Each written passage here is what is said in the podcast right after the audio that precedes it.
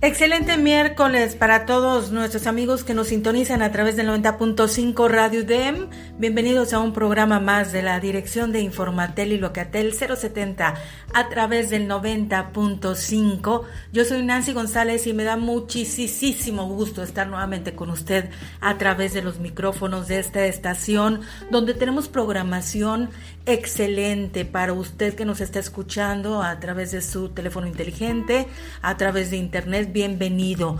El día de hoy, como todos los miércoles de 12 a 12.30, tenemos temas muy agradables, muy interesantes para usted, para que se ponga cómodo. Si está en la oficina, si está en casita, por favor, escuche muy bien lo que vamos a platicar el día de hoy. Y bueno, si tiene alguna duda, algún comentario del cual usted nos quiera compartir, por favor, háganoslo saber. Estamos para atenderlo, estamos para escucharlo.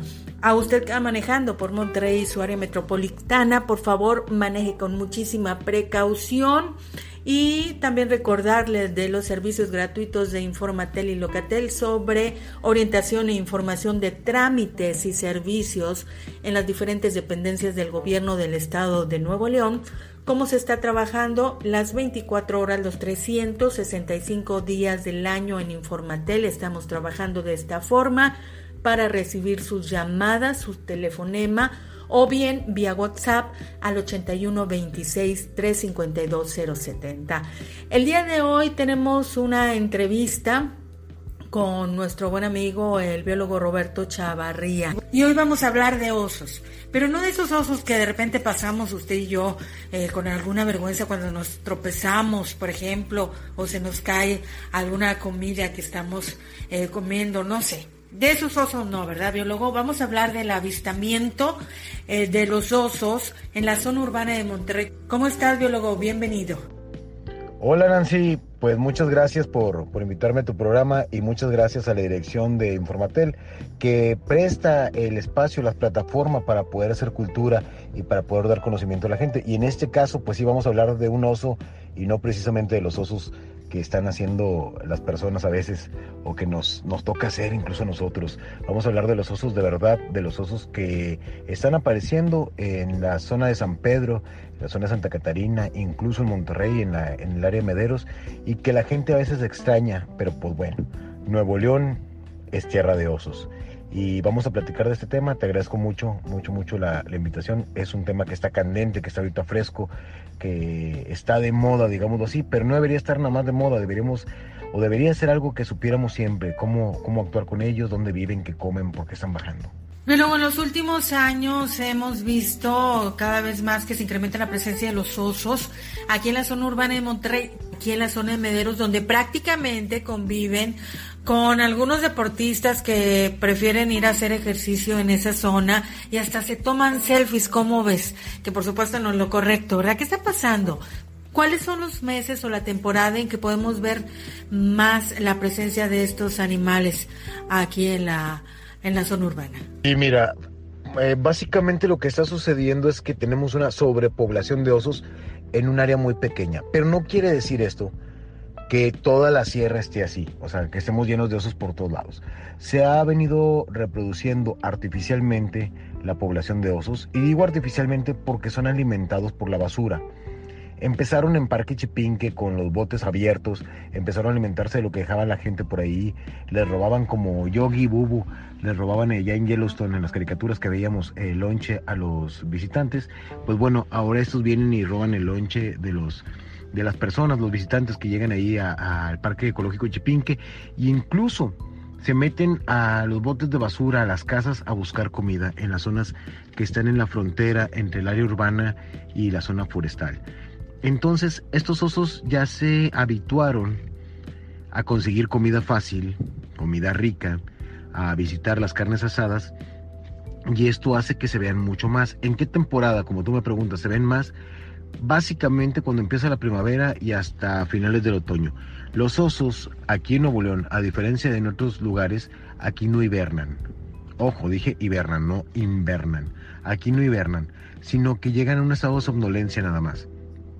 Hibernar requiere todo un proceso metabólico muy complejo en el cual bajan las funciones del cuerpo a casi cero Y bueno, no es la, no es la forma en la que se manejan los osos aquí. Además de que aquí no hubo, este último invierno, no hubo frío. A excepción del 12 de noviembre del año pasado, el 2019, no hizo frío.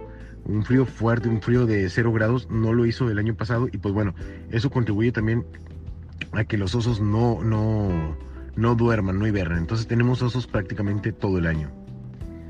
De hecho, a raíz de la pandemia y de que hubo menos visitas en Chipinque, se vino, pues ahora sí que una desbandada de osos, una desbandada de avistamientos en las colonias, se les veía pasar a todas horas, desde la mañana hasta la noche, 24 horas se veía pasar los osos y esto ha provocado más interacción y una interacción hasta cierto punto puede llegar a ser peligrosa entre humanos y osos porque a pesar de que los osos no son animales agresivos, no son animales que estén buscando pelea o que estemos dentro de su menú, sí representan o pueden llegar a representar un peligro porque tienen el potencial para hacerlo. ¿Qué quiere decir? Que tienen garras, que tienen colmillos, que pertenecen al orden carnívora, no nos debemos de olvidar de esto, a pesar de que son omnívoros, o sea, comen frutas, vegetales, insectos, de todo, y carne también, pertenecen al orden carnívora, entonces tienen el potencial para hacer daño. No quiere decir que lo hagan y no hemos tenido más que un ataque de oso en lo que va de la historia de México. Bueno, dos, uno muy pequeño y otro, otro más o menos de consideración. Habría que ver también las, la situación exacta de eso y no es para meter miedo, simplemente es para hacer cultura porque recientemente pues vimos un osito por ahí que andaba eh, rondando, que anduvo acechando a algunos de los visitantes al Parque Ecológico Chipinque y el cual fue alimentado y con el cual se tomaron una selfie, se volvió muy famoso, pero bueno, hoy lamentablemente es, es otra la situación que está viviendo. Oye, por cierto, ¿y qué pasó con ese oso? Ese oso estrella que acaparó las redes sociales.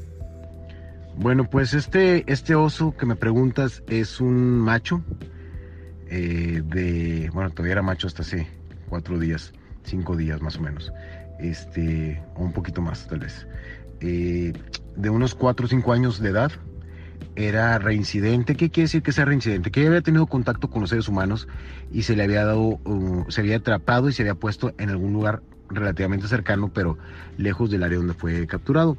Se volvió a capturar y se dejó más lejos aún. Se le pone un arete. Cada vez que se hace una captura, se le pone un arete de identificación. A ese se le había puesto algún arete que se le perdió en la oreja derecha y bueno, ahora en la oreja izquierda se le puso el, número 34. Ya había tenido contacto con los seres humanos. Muy probablemente este oso nació entre seres humanos. hace 4 o 5 años nació en esa zona la mamá lo acostumbró a comer de la basura y pues bueno, ahorita ese oso fue capturado en una casa, eh, se quedó dormido, eh, llegaron y lo capturaron, se lo llevaron a la Facultad de Medicina Veterinaria y Zootecnia de la Universidad Autónoma de Nuevo León para darle el tratamiento indicado. Desafortunadamente fue castrado y llevado a Chihuahua. ¿Y por qué digo desafortunadamente? Fue llevado a Chihuahua para que no tuviera interacción en una zona remota, en un rancho, para que no tuviera interacción con los humanos.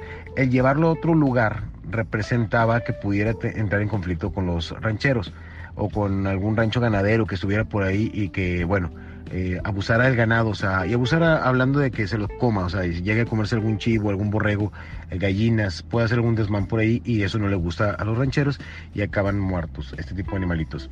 Por, por lo mismo que ya están muy habituados al, al contacto con el ser humano.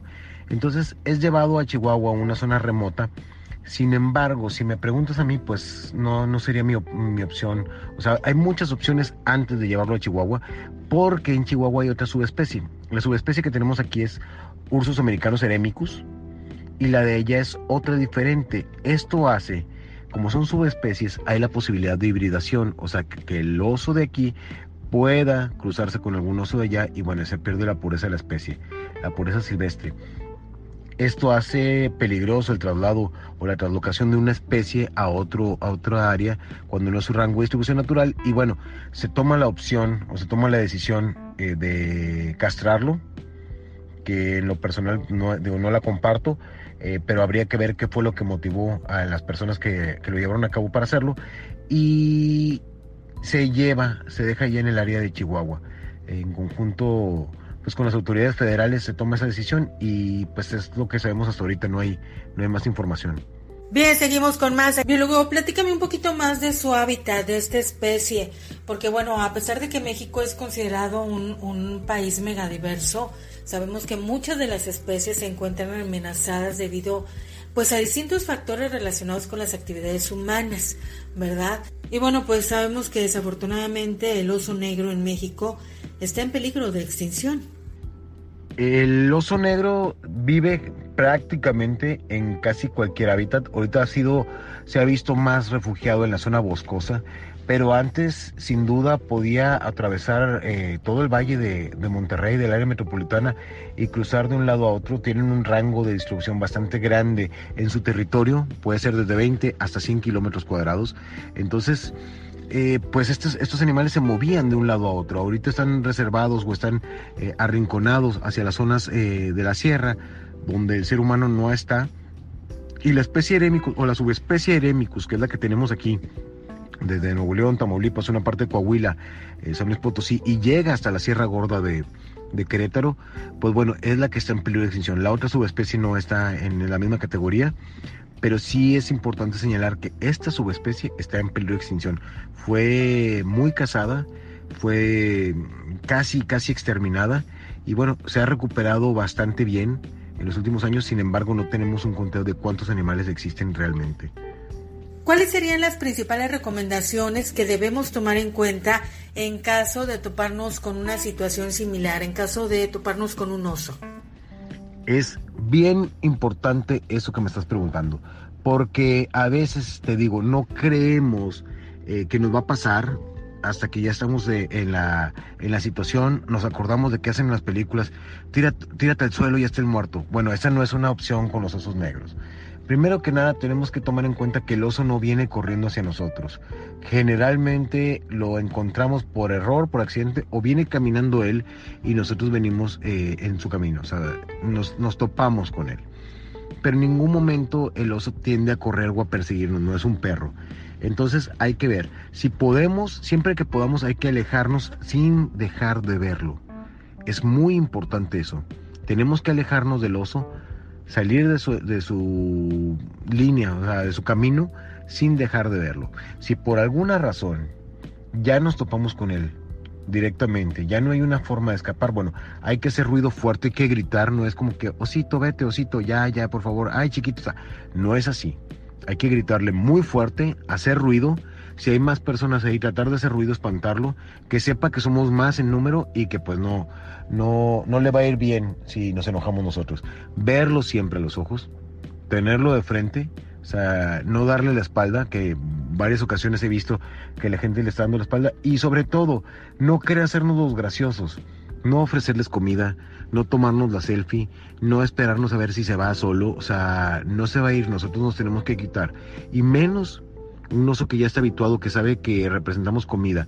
Si te das cuenta en todos los videos que salen, osos no están buscando atacar a las personas o morderlas, más bien están buscando olfatearlas y buscan comida. Entonces, tenemos que tomar muy en cuenta eso a la hora de ver un oso. Y si ya no queda otra, es jamás agacharnos, jamás tirarnos al suelo, quedarnos lo más firme posible y dejar que pase. La idea o lo más probable es que no te ataque, que te huela. Esperemos no traer comida en ese momento. Si tenemos comida, pues bueno, hay que deshacernos de la mochila, de lo que traigamos ahí, pero no correr, no perder la calma. Lo que hicieron las muchachas que se tomaron la selfie, pues bueno, fue eh, burdo, pero fue una de las, de las mejores cosas que pudieron realizar. No perdieron la calma, a pesar de que estás con un animal muy grande, muy fuerte y con el potencial de dañar, no perdieron la calma y bueno, el oso tampoco no, no se portó agresivo, no se portó mal, eh, pero si pudiera haber sucedido o pudiera haber pasado alguna tragedia y esto lo estuviéramos contando desde otra perspectiva. Y eso es lo que se busca. Hay que educar a los osos, pero hay que educar más a la gente a que tome en consideración todo esto y que ya no lleve comida a los parques eh, naturales, la estanzuela, Chipinque, las áreas como el río Ramos, las áreas donde puedan estar en contacto con un oso, que ya no lleven comida, porque si es, si es eh, muy fácil que un oso nos detecte. Si los perros tienen un muy buen olfato, bueno, los osos tienen un olfato 10 veces mejor que el perro. Entonces nos van a oler desde muy lejos y es importante que lo, que lo tomemos en cuenta. Así nos evitamos problemas y evitamos también que los osos se vayan acostumbrando a vernos como fuente de alimento. Muy bien, bueno, pues él es el biólogo Roberto Chavarría. Síganlo en sus redes sociales, la verdad es importante los temas que tratas, ah, Roberto. Gracias por venirnos a acompañar. Algo que desees agregar y bueno, invitar a la gente que nos esté escuchando, por supuesto, a que te sigan a través de las redes sociales, a través de Facebook, para que conozcan un poquito más de los temas que estás manejando y todo relacionado en pro del medio ambiente, de la ecología, de cuidar nuestro planeta. Pues agradecerte más que nada, Nancy, la oportunidad de poner en los oídos de las personas algo de la información sobre el oso, de lo que pasa, de lo que está pasando y de lo que puede llegar a suceder si, si no toman en cuenta las consideraciones. Ya el día de hoy perdimos un oso, Nuevo León tiene un oso menos y esto no es culpa de él, es culpa de nosotros. Tenemos que tomar en cuenta mucho que la cultura que tengamos, el cómo nos conduzcamos nosotros con la naturaleza va a hacer la diferencia. Tenemos que aprender a coexistir de una forma sustentable, de una forma en la cual nuestros hijos, nuestros nietos y las generaciones futuras puedan seguir viendo osos y puedan seguir viendo o disfrutando de la flora y de la fauna, de los entornos naturales. Y bueno, qué mejor que haciendo cultura, explicando y enseñando el porqué y la importancia de cada uno de nuestros recursos naturales. Y en ese sentido, pues bueno, agradecerte a ti, agradecerle a la dirección de Informatel que permiten hacer este tipo de, o tomar este tipo de temas que a veces no son tan comunes o no es nada más por la moda, sino porque realmente lo requerimos. Eh, te agradezco mucho. Mis redes sociales pues me encuentran en Facebook como eh, Beto Chavarría. Estoy como Beto Chavarría y en Instagram como viol.beto Chavarría. Estoy a las órdenes, cualquier cosa, cualquier duda. Eh, la idea pues es ayudarnos entre todos a conservar y pasar un poquito de lo que conocemos para hacer ciencia, o sea, para dar conocimiento, para que no sea por ignorancia el que hagamos eh, algún mal a la naturaleza. Si llega a ser que no sea por ignorancia, va a ser por negligencia, porque no quisimos entender que realmente solamente tenemos un planeta y tenemos que cuidarlo. Muchas gracias, Nancy. ¿eh? La verdad, muy, muy agradecido por este espacio y muy agradecido por poder llegar a las personas que nos están escuchando, que van a hacer que a futuro todo esto cambie. Saludos. Pues muchas gracias al biólogo Roberto Chavarría por haber estado aquí platicando conmigo en este espacio de Informatel. Oiga, antes de retirarme, déjeme le presento también, tengo una invitación de Gerardo Casasuz a una charla virtual que se va a llevar a cabo el próximo 22 de agosto. Em, el próximo 22 de agosto se va a llevar a cabo esta charla que lleva por nombre Comer tu ansiedad y emociones es un problema.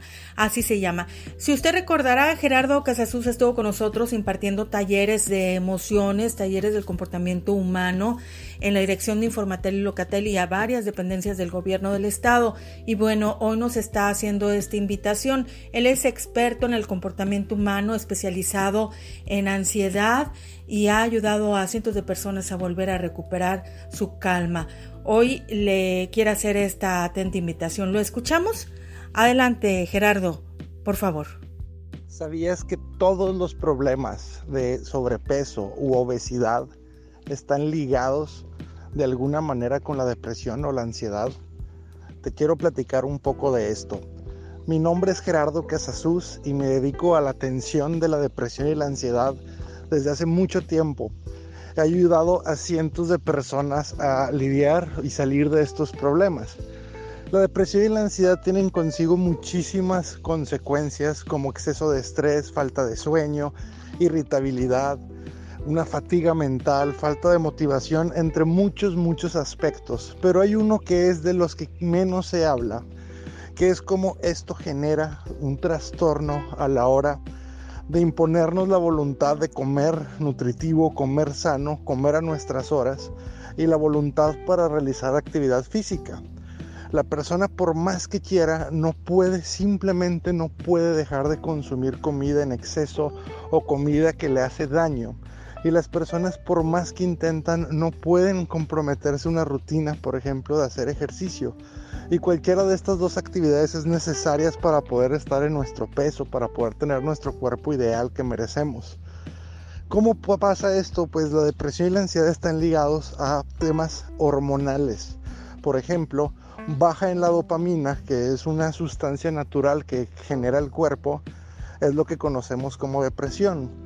O altos niveles de noradrenalina, eh, que es otra de las hormonas que genera nuestro cuerpo, es lo que conocemos como ansiedad.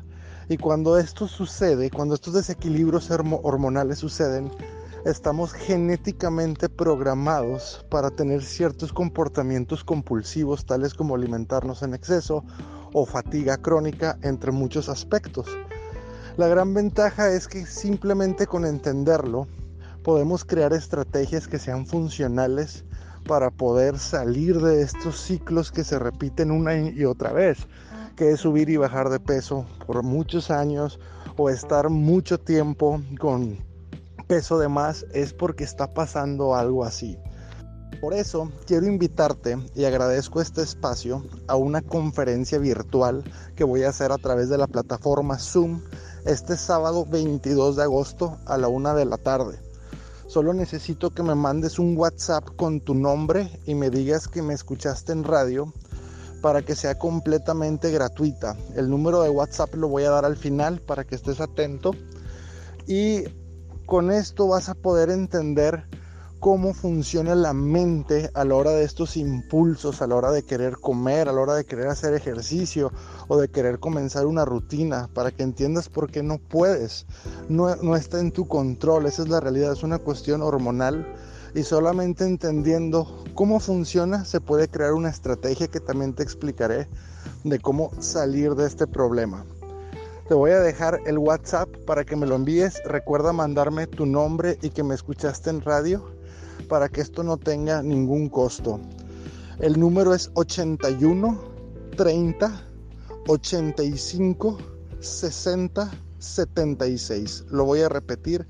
81 30 85 60 76. Mándame un mensaje ahí y con gusto te mando la liga para que nos veamos el sábado. Es completamente en vivo de manera virtual. Pues muchas gracias a nuestro buen amigo Gerardo Casasus por su participación y esta atenta invitación. La ansiedad y la comida, así se llama esta charla eh, vía virtual que se va a llevar a cabo el próximo sábado 22 de agosto. Por favor, anote bien toda la información, búsquelo en sus redes sociales. Búsquenlo en sus redes sociales, seguramente esta plática le va a ayudar a tener una mejor calidad de vida, a controlar el estrés, a controlar sus emociones y bueno, sobre todo darles algunas recomendaciones, porque recuerde que nuestro cuerpo no está diseñado para tener sobrepeso. Ya nos vamos. Muchas gracias por haber estado en sintonía con nosotros. Lo esperamos el próximo miércoles a las 12 del día aquí en Radio DEM 90.5. Recuerde la recomendación de siempre. Si no tiene a qué salir, si no tiene ninguna necesidad de hacer alguna actividad esencial fuera de casa, no lo haga. Lo invitamos a que se quede en casa escuchando nuestra programación de Radio DEM. Hasta pronto, soy Nancy González. Buena tarde.